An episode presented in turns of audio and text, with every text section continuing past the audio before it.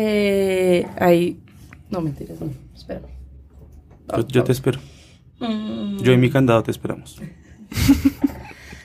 bueno, Candado un es muy poquito feo. En, en general.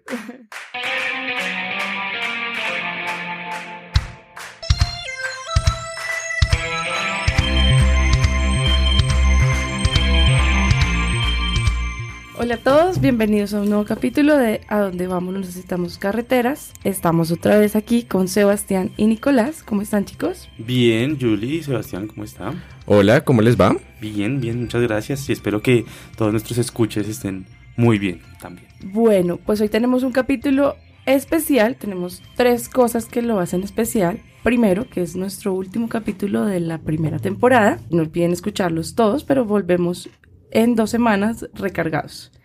Por otro lado, tenemos un concurso, así que al final estaremos diciéndoles qué tienen que hacer para ganarse un premio del programa. Y hoy vamos a hablar sobre unos personajes muy interesantes que últimamente se han puesto mucho de moda, que se le ha comparado mucho a este personaje en nuestra política colombiana. Y estos son las marionetas o los títeres que se usan en el cine desde hace un buen tiempo. Master, Master, Master of Puppets. Debería poner esa vaina.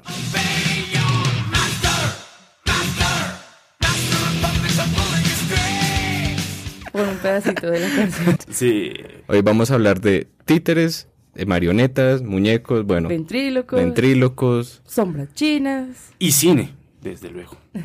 todo desde el cine. Bueno, pues ya que mencionas Master of Puppets, digamos que no hay una fecha exacta de cuándo se empezaron a usar, porque incluso hay quienes pueden asegurar que desde la época primitiva, cuando veían sombras en las paredes, las utilizaban como para enseñarle a sus hijos cómo eran los rituales de casa. Más adelante, pues los que primero empezaron a utilizar esto fue en China y en Egipto, un poco dentro de rituales religiosos, tenían como muñecos de sus deidades y les, les hacían ofrendas. Y ya llegando un poco más cerquita, en la época de la colonia, los españoles alfabetizaban a los indígenas a través de muñecos que ellos mismos movían y les enseñaban como esas categorías de clero y bueno, todo esto. Digamos que en Colombia como tal se, se tiene fecha de 1877 como las primeras representaciones costumbristas con títeres y marionetas después de definirlas como tal.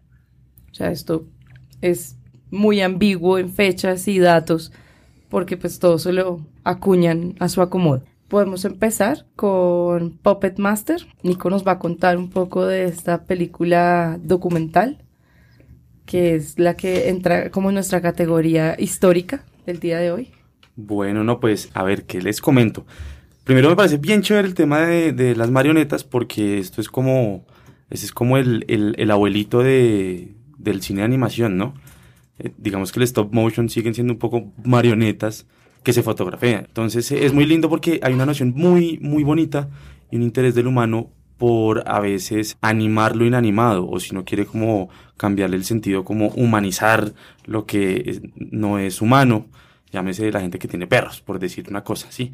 Entonces es muy chévere porque por medio de esta figura de, de- de la marioneta nos vamos a acercar a esta película de Puppet Master. Esta película es muy, muy, muy, muy interesante. Es una película de 1993 y es una película asiática. Ustedes podrían adivinar más o menos de qué país se imaginan que es. China. Tibio, tibio como Fajardo. Taiwán. ¡Wow! Sí. Pues sí, esta película es Made in Taiwan.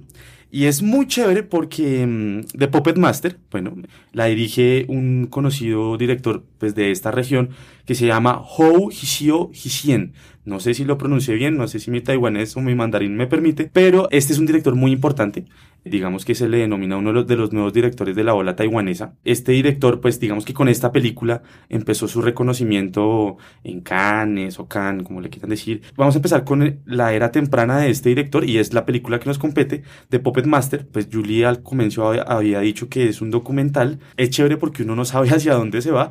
Yo quiero creer que es un poco más una ficción, pero está entre los dos porque trata la vida de Liu Ten Liu. Es un titiritero muy famoso en, en Taiwán Y lo interesante y lo rico de esta película es que mientras el propio Luiten Liu va comentando cómo es su vida como titiritero, cómo comenzó, en qué pueblos, bajo qué compañías, las historias tan personales y artísticas de él, sin lugar a dudas, reflejan todo un contexto mm, cultural y político que estaba teniendo Taiwán. En resumidas cuentas, mientras nos están comentando la vida de Luiten Liu, también están explicando todo este proceso que hubo en, la, en lo que llaman em, la ocupación japonesa de Taiwán. Sebastián había dicho que la película es china y digamos que sí, puede ser china, porque hay algo muy interesante en Taiwán y es que es un estado que no es reconocido o tiene un reconocimiento limitado. Digamos que estos estados, así como eh, Taiwán, pueden estar Palestina, ¿sí? Que son, que son países que no, no están reconocidos del todo o muy pocos países lo reconocen. Y es que esto es interesante porque hablar de esta película, claro, no se puede acercar por las experiencias personales que tuvo Luiten Liu y cómo desobedeció a su papá y se, se mm, ennovió con una mujer de familia de titiriteros. Desde ahí empezó esto. También muestra cómo los titiriteros y esta cultura fueron bajando mucho por la ocupación japonesa. Sin embargo, él tuvo éxito y él se pudo meter en, en las filas del ejército y le hacía como pequeñas obras de teatro pro japonesas, lo cual, digamos, le dio un reconocimiento. Pero sin duda, lo más chévere es que hablando de una cosa tan personal, se acerca a unas cosas, a unos contextos interesantes, porque no solamente habla de la vida del titiritero, ni cómo fue la ocupación japonesa, sino lo que me parece mucho más interesante es que habla de una nación que culturalmente no se sabe identificar. Es decir, Taiwán es una isla que queda entre Japón y China, y China la tenía, la tiene dentro de su gobierno. Digamos que digo que la tenía porque por la época de 1895, en la primera guerra sino-japonesa, guerra entre Japón y China, Japón salió muy ganador en muchos aspectos y uno de esos fue que China le entregó esa isla, que al parecer mucho tiempo atrás también era japonesa, y se la devolvió a Japón. Entonces se la devolvió a Japón desde 1895 hasta 1945, hasta el final de la Guerra Mundial, de la Segunda Guerra Mundial. Entonces es muy interesante porque Taiwán coge toda esta modernidad que está llegando, pues por las cosas bélicas, por la guerra, pero también por los avances tecnológicos, y se desarrolla como un estado que tiene muchísimo potencial industrial. De ahí que pues uno ve las cosas que son made in China y las segundas cosas que uno ve es made in Taiwán, porque es una explotación industrial muy bárbara. Y digamos que en eso sí Japón les ayudó bastante y ellos tenían como unos procesos de discriminación positiva, reconocer quién es japonés versus quién es taiwanés. ¿Cómo es una discriminación positiva? Tengo entendido que, por ejemplo, usted está en un bus, en un SITP, ¿sí? Y hay dos sillas azules. ¿sí? Eso es un ejemplo de discriminación positiva, porque esas sillas están reservadas para personas que son de tercera edad o embarazadas.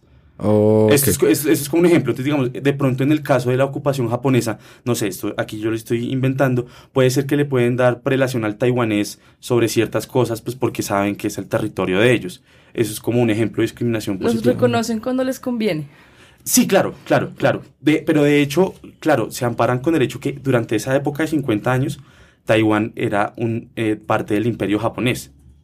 Ya después del 45, China lo vuelve a recuperar pero recordemos que el nombre completo de China es la República Popular de China, que es lo que llamamos la China continental.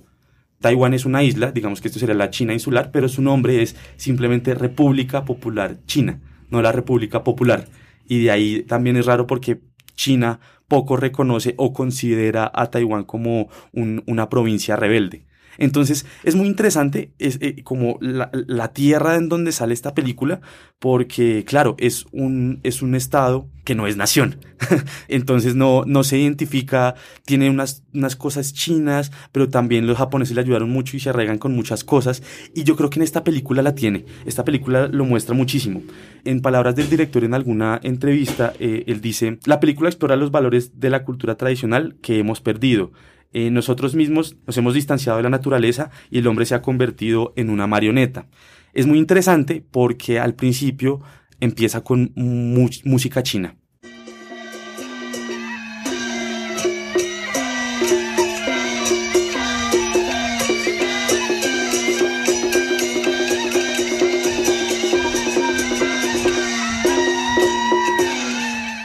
Y sin embargo, eh, los títeres digamos que estéticamente se parecen un poco más como a, a, esta, a, este arte bunraku, que para quien de pronto no sepa, el bunraku son las marionetas japonesas.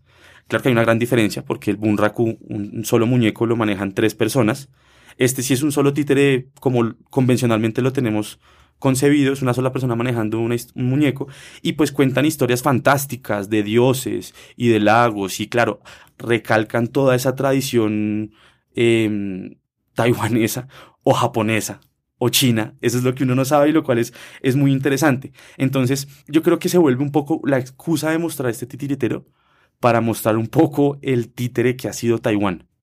Y, y, y cómo aún hoy en el siglo XXI eh, hay muchas cosas que es complicado negociar con los taiwaneses porque Taiwán no tiene una embajada per se, eh, entonces toca como tercerizar con China, pero Taiwán es independiente porque tiene ya su territorio, si tiene su, su estado. Es, es, es, muy curioso. Y esta película juega en esto. Es, es muy lindo, además porque se cruzan en aspectos como la comida, eh, hablar, incluso cómo fuman, tienen como unas cosas que, que, que cogen de Japón y de China. Es recomendadísima esta película. Yo creo que ustedes van a ver eh, durante este viaje fragmentos de pequeñas obras que el titiritero Liu Ten Liu hace. Y además es, es un camerino callejero divino, muy bien arreglado, con un trabajo de carpintería muy prolijo. Y ahí es como toda una banda, porque hay personas que musicalizan, pero él es el que mueve y habla y hace todos los mm, efectos especiales, por decirlo así. Y claro, él va contando cómo le ha tocado eh, me, me fui a un clan, porque digamos que esto tiene una noción un poco japonesa de que hay familias que se encargan de algo, ¿no? O sea, ahí están los clanes que son los samurai, los que saben hacer sushi, por decir cosas así obvias. estereotipos, ¿no? Sí, por decir estereotipos. Volvieron. y eh, digamos está también la familia titiritera. eso también mm. lo acuñan en Taiwán. Entonces hay familias que han hecho títeres toda su vida y él se vincula a Liu Tenliu a, a, estas familias y empieza a trabajar. Y él simplemente hace un recuento. Él ya cuando, eh, para, la, para el 1993, Liu Tenliu ya debe tener más de 80 años, porque vivió puro y duro toda la invasión japonesa, que recordemos fue 50 años, desde 1895, casi como hasta 1945. Entonces también debe ser curioso porque muy posiblemente, si uno hace las deducciones, muy posiblemente Japón le pudo haber traído el cinematógrafo a Taiwán. Eso es, eso es una locura. Mírenla, hay unas escenas muy bonitas. Sí, estéticamente es bellísima. Es, es, es, es bellísima. Eh, tiene unas cosas un poco pausadas, un poco reflexivas, pero, pero es válido, me parece, me parece una, una, una postura válida, porque yo creo que más, más que haya respuestas, pues la pregunta simplemente muestra un panorama, ¿no? Y, y es un panorama muy, muy puntual porque creo que es una cosa que ocurre mucho en los aspectos insulares, ¿no? Entonces es bien interesante cómo por esa excusa de, del titiritero, Además, bueno, además que las, los, muñequitos son divinos, las historias son muy chéveres y hay una coordinación, en verdad que se nota todo el legado de Titiritero, la coordinación de música y trabajo en vivo es, es increíble. Por eso también juega tanto entre el documental y la ficción. Toda esa parte histórica y de contexto se muestra muy a manera de documental y luego te montan en la mitad de la plaza el, el, el teatrino y te hacen como unas escenas que se ven ficcionales, también muy sí. estáticamente muy bonitas. Yo creo que me iría más por la noción de que es una ficción documentalizada. Pero bueno, ese, ese veredicto lo deciden ustedes cuando vean The Puppet Master del año 1993 del director Hou Hishio Hishien.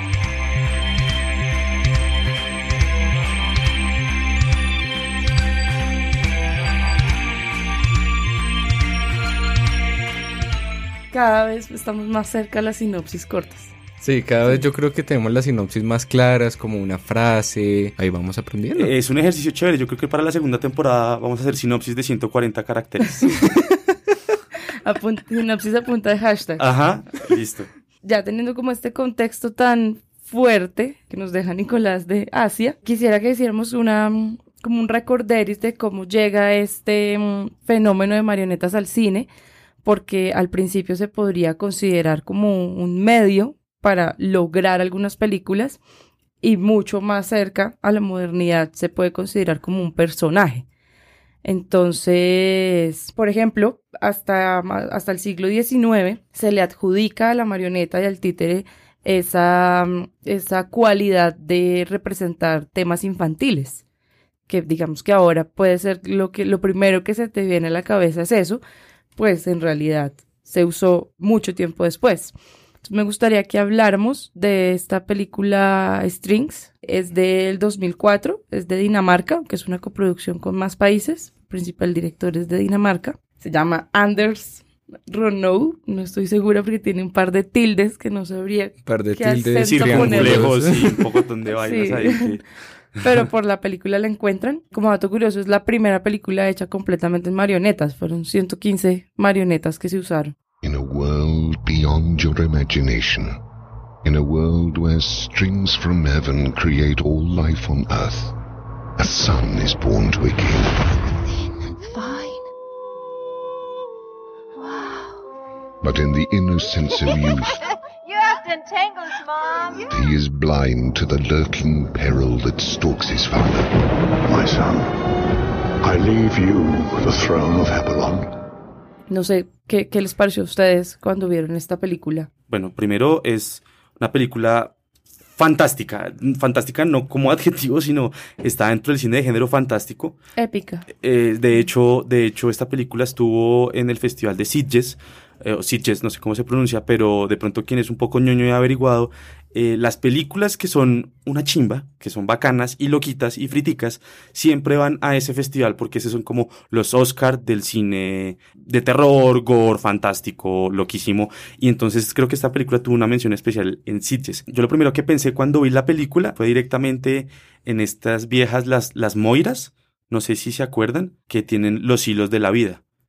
Aparece en Hércules, por favor. sí, sí, Por favor. Apenas me dijo Hércules, yo dije, ah, claro, Ahí, está mi diploma de literatura viendo Hércules. Bueno, este es el asunto. Zeus, el todopoderoso, el señor, oye, bájate de mi nube, ahora tiene un... ¡Bello bobo bebé! ¡Sabemos! ¡Ya sé! Que saben, ya lo sé, ya lo sé, ya entendí el concepto. Pero bueno, listo. Em, deberíamos hacer una retrospectiva. deberíamos volar ese puta castillo. Pero no, perdona. Eh, Nicolás no ha visto Coco. Continuemos. Sí, claro. Mi primer pensamiento fue eso. Entonces, las Moiras son tres mujeres que tienen los hilos del destino, literalmente los hilos del destino. Y son las Moiras quienes determinan quién muere o quién no. ¿Y cómo? Pues simplemente cortándole eh, el hilo vital, alguna cosa así. Y eso hace la, como la comparación directa con los personajes de Strings, pues la obra, la película se llama Strings, entonces cada personaje, eso me parece muy interesante, tiene yo creo que por lo menos dos, cuatro, seis, por ahí unos diez cuerdas, o sea, diez cuerdas son las que hacen la estructura del, de, de, cada, de cada muñeco. Las piernas, las extremidades, las articulaciones, pero la más importante es la de la cabeza que cuando le quitan la de la cabeza, ahí sí, digamos, el, el personaje muere. Más o menos de qué va la, la, película, son dos reinos, ¿no? es un reino y uno como despojado, ¿cómo es, cómo es la cosa? Sí, son dos reinos, el que gobierna uno de los reinos decide suicidarse, está cansado como de la ambición y el poder. Y se corta, el suicidio es chévere porque se corta la, la cuerda de la cabeza. Exacto. Es chévere. Como que cuando te, te cortan alguna de las otras cuerdas es como si perdieras esa parte, como si te la amputaran, pero la cuerda de la cabeza te mata y entonces él se suicida, deja una nota suicida para su hijo, diciéndole que busque la paz pero el tío, que quiere pasar a sustituir a, mm, al rey que se suicida, esconde la nota y le dice que los del otro reino fueron los que mataron a su padre para que él vaya a vengarse. Crea un caos de poder y... Entonces lo que él busca es que él vaya a vengarse y en su venganza lo maten, entonces él pueda subir al poder. Es más o menos esa la historia. Es una historia muy política, pero pues una película que va mucho como por los lados metiéndose entre la política, como los conflictos familiares, unas historias fantásticas de héroes. Él llega y hay una chica que lo, lo va a guiar al, al, líder del otro reino. No les voy a decir quién es el líder del otro reino, que sería bueno que la vieran. Es que yo siento que, o no sé, pues les pregunto, ¿no sienten que en la película la historia como que también sobra. Es una historia política de sacada de Shakespeare, sacada de Rey León, sacada... Muy convencional. Muy convencional, pero lo interesante es primero la animación, pues no la animación, sino el trabajo de los titiriteros y el trabajo, el trabajo que se ve en los títeres. Es que cómo se ve la interpretación en las figuras me parece interesante. Mm. Exacto, porque es que yo siento que la historia está ahí, pues tenemos que hablar de cuál es la historia de la película, pero a mí me dio la impresión que yo simplemente estaba como viendo la animación y no tanto la historia. Sí, yo también tuve un poco esa sensación. Y de hecho, una persona, cualquier persona que nos escuche que por ahí sea le guste la dirección de arte o la estética, creo que Sí. esto es un muy buen referente de, de lo que se puede hacer y un trabajo uf, muy coordinado. Eso me parece Sí. impresionante. When his eyes are opened to the plight of his people, he sets out to avenge his father's death. y también como una, unos simbolismos muy bonitos, por ejemplo, la cárcel son unas parrillas como a tres metros de altura y lo que hacen es meter la, la, el- la marioneta dentro de uno de esos cuadrados, entonces como tiene cuerdas hasta el cielo, no le permite salir de ese cuadrado, O sea, unas cosas simbólicas. Hay- un universo, bonitas. creo que tiene unos tintes de crear un universo bien interesante, a pesar de que sí, creo que coincidimos los tres en que la historia es un poco básica. Bueno, pero esto lo quería mencionar para acercarnos como a esa noción que se nos metió de la marioneta en el eh, en los temas infantiles, pero que pronto como la explotación comercial o algo así dijo, bueno, esto puede ser para niños, pero podemos encontrar la forma de que vuelva a ser para adultos. ¿Cómo hacemos que vuelva a ser para adultos? Hagamos películas de terror. Porque es y ahí que... viene Sebastián, que Porque tiene es- mucho que decir acerca de las películas de terror. El niño terrorífico. Sí, porque es que el niño terrorífico viene ligado con traumas de ver estas películas. Pues lo que pasa es que yo tengo que hacer una aclaración y es que nosotros venimos hablando de títeres, que los títeres son como estos muñecos que están con estos hilos y son muñecos de madera, pero yo no voy a hablar tanto de títeres, sino ya por el lado de los ventrílocos, porque es que por ahí fue por el, eh, por el lado que se fueron al terror. Y tiene dos explicaciones por, por qué se fue por el, por el lado del terror, eh, la idea del ventríloco y no la idea del títere. Primero porque es que yo me puse a investigar la psicología del ventríloco y la psicología del ventríloco en relación con su, con su muñeco. Entonces, primero, el ventríloco se contrasta con el títere, ya que el títere es lo que no es el ventríloco. Ya. Entonces, si el ventríloco es introvertido, el títere es extrovertido. Si el ventríloco es calmado, el muñeco es agresivo. Si es, siempre es un juego de contrastes y siempre en las películas de, de- de miedo en las que está en esta relación, vemos que el- en verdad el que pareciera que tuviera el control no es el que está dándole la voz al muñeco, sino el muñeco mismo. muñeco. ¿Cómo Sí. sería tu títere, Nico? Sería amoroso, eh, sería católico, sería una persona de bien. Vería Disney. Vo- eh, votaría por el, titi- por el títere. Muy bien. Claro, claro. Ese sería yo. Y me encontré dos citas muy chéveres sobre esta psicología y es que una dice, el ventriloquismo junta la percepción con la cognición. Todos en la audiencia saben cognitivamente que no hay una mente en la cabeza de madera del títere, pero eso no impide que caigan en la ilusión. En esos espectáculos, que es de las películas que vamos a hablar, sabemos que el que le está dando la voz es el ventríloco. Pero eso no significa que no nos dejemos llevar por el efecto de, ah, está hablando solo el muñeco. Antes, en las películas en las que se usaba el, el ventríloco y el muñeco como algo de terror, no siempre estaba el factor sobrenatural. Dead of Night de 1945, que es una película muy muy vieja en la que la historia de un ventríloco que es muy famoso, él tiene un títere que se llama Hugo, pero Hugo le empieza a empieza a de alguna manera a tirar a echarle los perros a otro ventríloco y el ventríloco original que se llama Maxwell se empieza a sentir muy celoso y empieza a dialogar con el con el títere como no, usted no se puede ir, usted no me puede dejar solo y el títere le dice, "No, pues yo me voy a ir." Y llega un punto que el ventríloco mata al otro ventríloco con el que se quería ir su títere y lo meten a la cárcel. Y ahí la escena genial que es que él está en la cárcel, el ventríloco con el títere, y el ventríloco le dice, no, yo le voy a decir a todos la verdad que es que usted me hizo matar a este, a este otra persona. Y el títere le dice, no, porque si lo hace lo van a meter al manicomio. A mí no, yo soy un muñeco. But you, you'll tell them the truth. You, you'll tell them it wasn't my fault. What sort of dummy do you think I am? You shot him, didn't you? You wouldn't do that to me. Oh, wouldn't I? Wouldn't I? Suppose I tell them that you made me do it. Try it and see what happens. They'll put you in the madhouse. But not little Hugo. Oh, no. I'm going to team up with Sylvester. Maybe we'll come and visit you. You know. Private show for the loonies. Es más una cosa de esquizofrenia más que de sobrenatural en ese Más caso. de sobrenatural. Entonces, ya después de todo ese contexto un poco largo de esta psicología del ventriloquismo, la película de la que voy a hablar es Dead Silence. Sí. Dead Silence es una película del 2007 dirigida por James Wan, que para los que no lo ubiquen, James Wan es el director de las mil y un películas de juegos macabros, de Insidious, del Conjuro, de Annabelle, es como el gran director comercial ahorita de películas y, de y- terror. y va a sacar la película de La Llorona y también va a dirigir Aquaman. No, pero adicionalmente, ¿qué tal la joya? Es director de Rápido y Furioso 7. Maestro. No, el hombre la tiene muy No, clara, tiene, una filmografía Sí, bien, bien amplia. The ventriloquist who lost her voice. Back when I was a boy, a little boy went missing. There was only ever one suspect, Mary Shaw. She was murdered.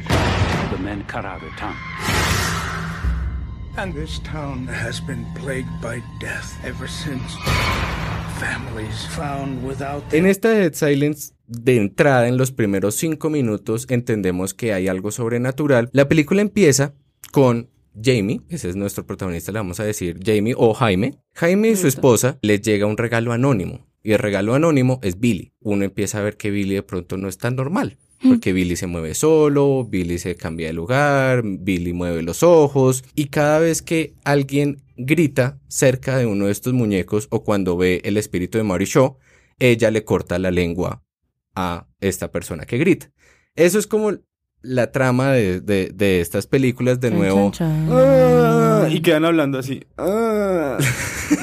La película pues tiene todas estas cosas interesantes de James Wan, que son estos sustos, los giros inesperados al estilo de juegos macabros. Sí, Y él es una persona que le interesa mucho la figura de la marioneta. de- de- Sí. de- de- es un patrón en sus películas. Es un patrón en sus películas y siempre está ahí. De alguna manera, él, él ha creado como grandes figuras traumatizantes para niños durante grandes generaciones. Que está Billy, que es el de esta película, está Annabelle, está el de Juegos Macabros. Sí. A mí lo que me pasa con esta película es que, como les dije antes, en otras películas como Dead of Night o otra que se llama Magic del 78, que es con Anthony Hopkins, que véanla, es increíble. Mm. El, no, no estaba esta relación de el ventríloco y lo sobrenatural. Como que era una cuestión por el terror psicológico, como por el terror de la esquizofrenia, que creaba otra personalidad con el muñeco y no se sabía quién tenía el control en esa relación y no se sabía quién, quién estaba, si mataban a alguien, si lo hacía el muñeco, lo hacía la persona o eh, la persona guiada por el muñeco. Pero ya con esta Dead Silence nos fuimos hasta el otro extremo de que no, está poseído por un demonio y este demonio está matando gente. Entonces como que ese cambio que se dio en cuanto a la relación de estos ventrílocos y los muñecos, siento que como que se desperdició ese terror psicológico que estaba antes en el cine. She was buried with her doll collection.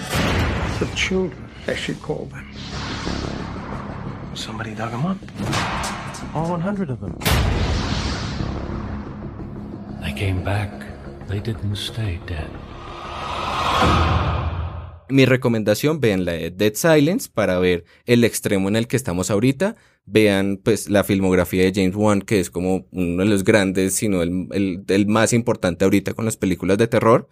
Y vean también la película de Magic del 78 y la película de Dead Night del 45. Y, y, y, y una ñapita. Hay una saga de películas ochenteras que se llama El, el Maestro de las Marionetas. Uy, El eh, Amo de las Marionetas. Es terrible, es terrible. A mí me tocó verla, es terrible. Sí, También es Puppet Master. sí, Puppet, es Puppet Master. Pues es el es que sale cuando uno intenta buscar el Puppet Master que tú Eh, dijiste. Exacto, sí. Pero, pero bueno, para quienes disfrutamos lo cutre y lo barato y lo entretenido, pues es bueno que con unos amiguitos tomen unas cervezas y se fumen unos cigarros y vean estas películas que son bien interesantes. Es una saga. Es interesante ¿Cu- que sea tan mala. son? Como siete, Son- eso es otro rápido y furioso. Sí, Sí. cuatro, cinco, como cinco. Al menos cinco películas. Uy, es terrible ese muñeco, yo me acuerdo. Sí. Entonces, pues también está, está en esa... Fue un, la- gran logro que vieras esa película. Sí, Te- la te verdad. siento eh, eh, afectado. Este, este capítulo es revivir todos mis traumas y enfrentarlos, Sí. entonces estoy muy feliz de, hacer, de ser partícipe de este podcast. Ah, qué alegría. Y, y les quiero confesar que voy a empezar a hacer ventriloquismo. Digamos que todo esto nace un poco de esa comer- comercialización hollywoodense. Ah, no, claro. Porque, pues, si nos ponemos a hablar de títeres y marionetas como medio y no como personaje, pues hasta E.T., el extraterrestre, Claro. fue considerado. Aquí entraría una gran discusión de todo lo que Hollywood considera dentro de marionetas, que es hasta. No, yo, yo creo, yo creo que la- esa C-3PO diferenciación... también esa, lo pueden esa considerar. diferenciación yo creo que, es no. más del, del espectador, porque lo que, o sea, yo creo que Hollywood sí lo entiende, solamente que es distinto si uno tiene la noción, si uno quiere hacer una película sobre marionetas o está jugando dentro de un universo, como el caso de Star Wars, que Sí. Arturito, me gusta decirle Arturito, no Artutito, eh, Arturito y, y Citripio, pues son personas que están metidas ahí y tienen una caracterización. Yo creo que eso no, no es ni títeres, ni Hollywood lo considera como títeres, porque es una caracterización ya... No, y es como la cuestión de lo que hace, porque es decir, los títeres está la cuestión de los hilos y de que son muñecos de madera, pero desde mi lado del charco está la cuestión de los ventrílocos, que es darle la voz, de fingir que ese muñeco tiene una voz propia, aunque se, se sepa que no es la voz, sino es disimularlo con el movimiento de los labios, entre más disimulado pueda ser. Y además que hay una diferencia entre encarnar, que yo creo que es lo que hace un actor o la persona que se metió debajo del tarro azul para ser Arturito, a, a, pues digamos brindarle como algunos apoyos y unos movimientos ajenos. O sea, no es lo mismo que yo me forre y sea el monstruo de las nieves a que yo tenga unos hilos o unas máquinas o unos props, unos utensilios para Otorgarle algo de tu humanidad a este objeto Exacto, sí, inanimado. creo que hay como una diferencia. Bien sea movimiento, brazo, sentimiento o voz.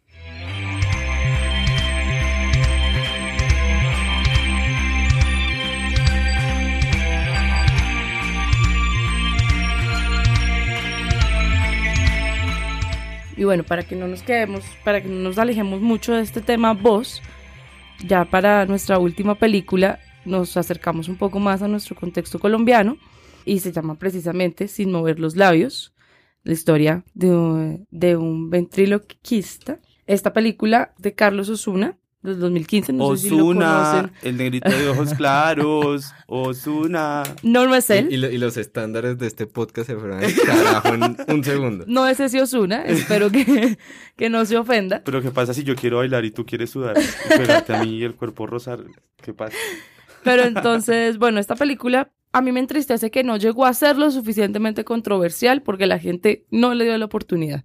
Y creo que quería hablar de esta película porque siento la, la deuda por, por darle el, el mérito que tiene apostarle a una narrativa que no se ve constantemente en Colombia como un cine muy experimental que no se ve constantemente en Colombia, pero que además no nos lleva a ese cine experimental de autor difícil, como con imágenes que no tienen sentido una con la otra, aparentemente, sino que sí tiene una narrativa y que además utiliza actores de tele que vemos todas las noches en las novelas de RCN y Caracol.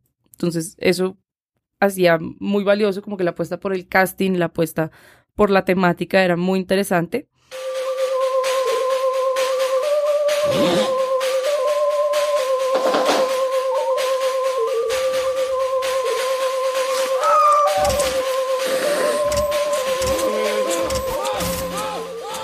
Eh, y bueno, cuente, quiero que me cuenten cómo les fue con Sin Mover los Labios.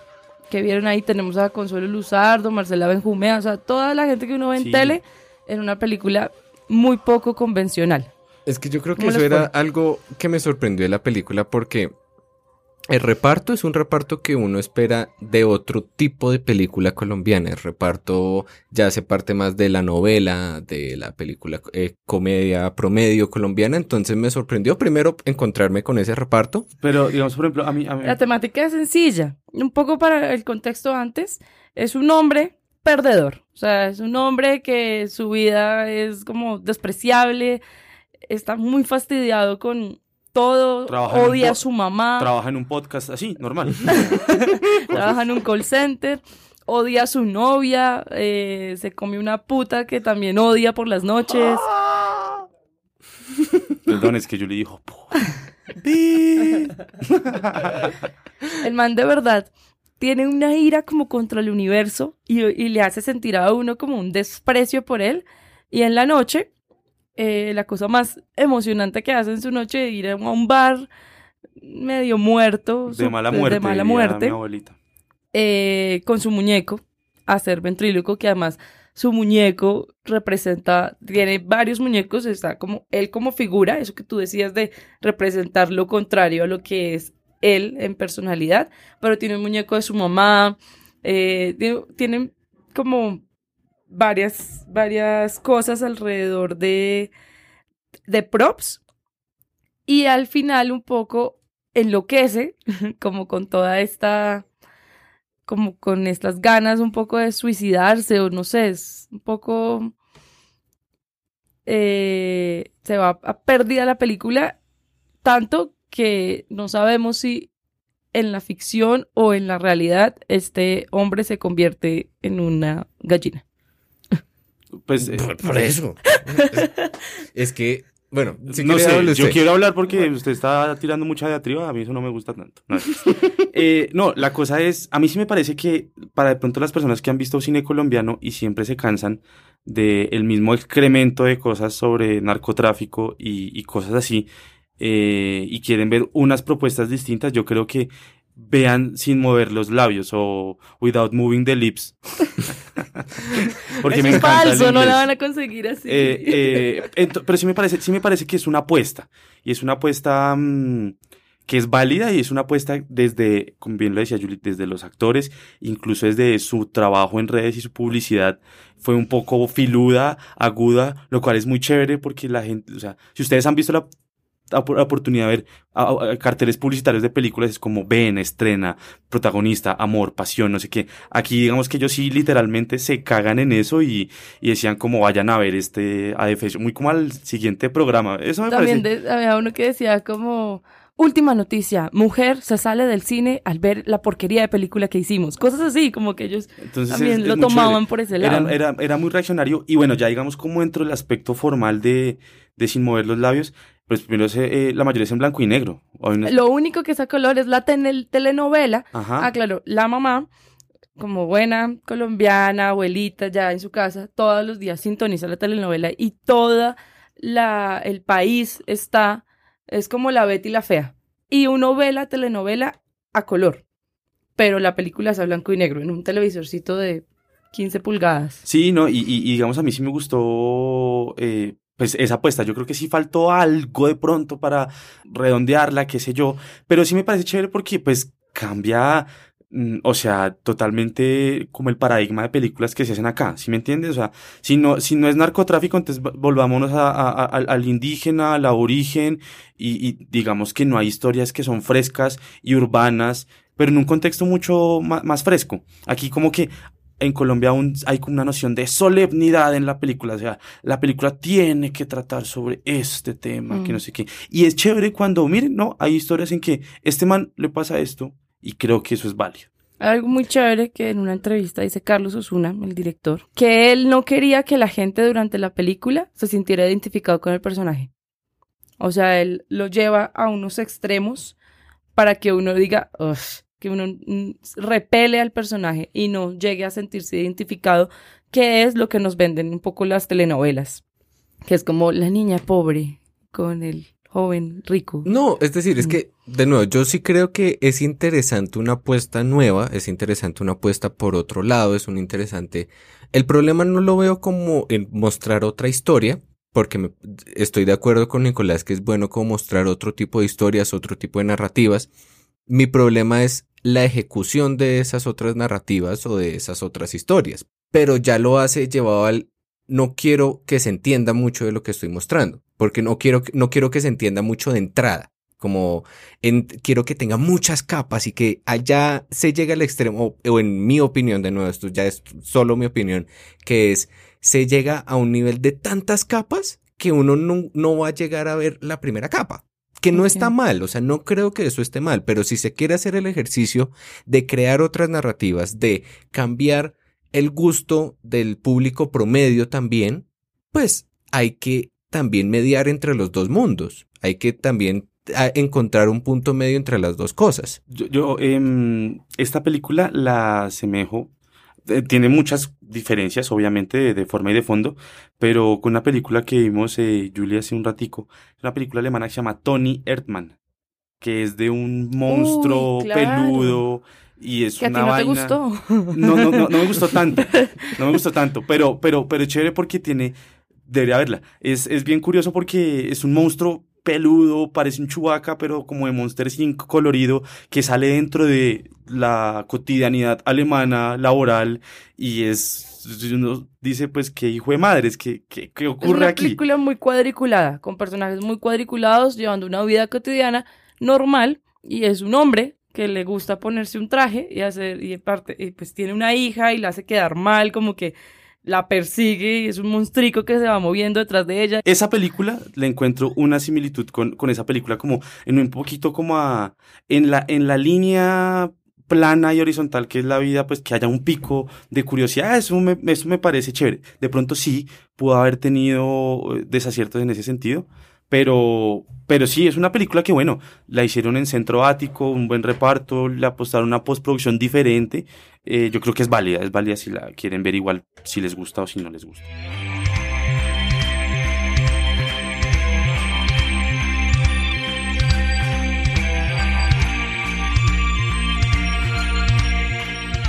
Bueno, pues eh, para hacer un, un de este aspecto de cine y marionetas, cuál, cómo funciona una marioneta, está quien lo maneja, el hilo conductor que lo sostiene y, y, el, muñeco, el artilugio. Entonces está el titiritero que es de Puppet Master, película 93 taiwanesa.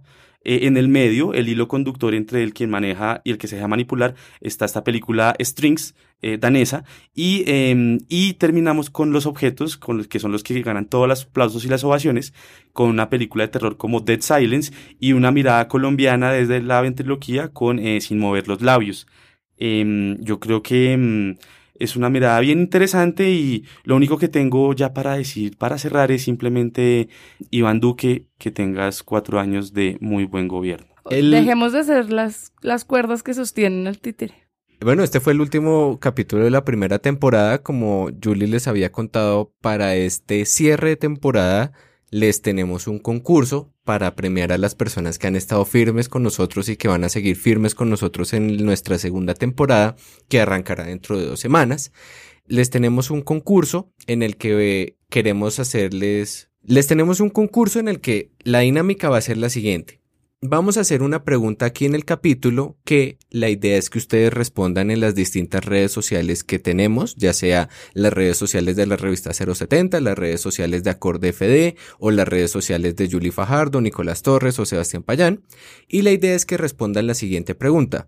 ¿Cuál es la película que Nicolás Torres se ha negado a ver a lo largo de la temporada? No olviden poner arroba acorde, arroba 070. Y manejar con el hashtag a dónde vamos. Y la, primera persona que responda a esta pregunta se, llevará una bolsa de tela con el logo de a dónde vamos no necesitamos carreteras. Quedó muy bonita y ojalá puedan participar. Bueno, y también queremos recordarles que si quieren darnos sugerencias, quejas, reclamos o cualquier comentario sobre nuestros capítulos anteriores, bienvenidos sean. Eso con el fin de que nosotros vengamos súper recargados para la segunda temporada. Si tienen temas que les gustaría escuchar acá, alguna película de las que, de la que quiera que, que hablemos, algún director que les interese, cualquier cosa, la tendremos muy en cuenta para nuestra segunda temporada. Nos vemos eh, muy pronto en A Donde Vamos. No necesitamos carreteras porque el cine no solo se ve, también se escucha. Uf. Hasta ahorita se le ocurrió. e-, Ese podría ser nuestro lema de toda la temporada. Ajá. Sí, hasta ahorita. Pongan el hashtag El cine no solo se ve.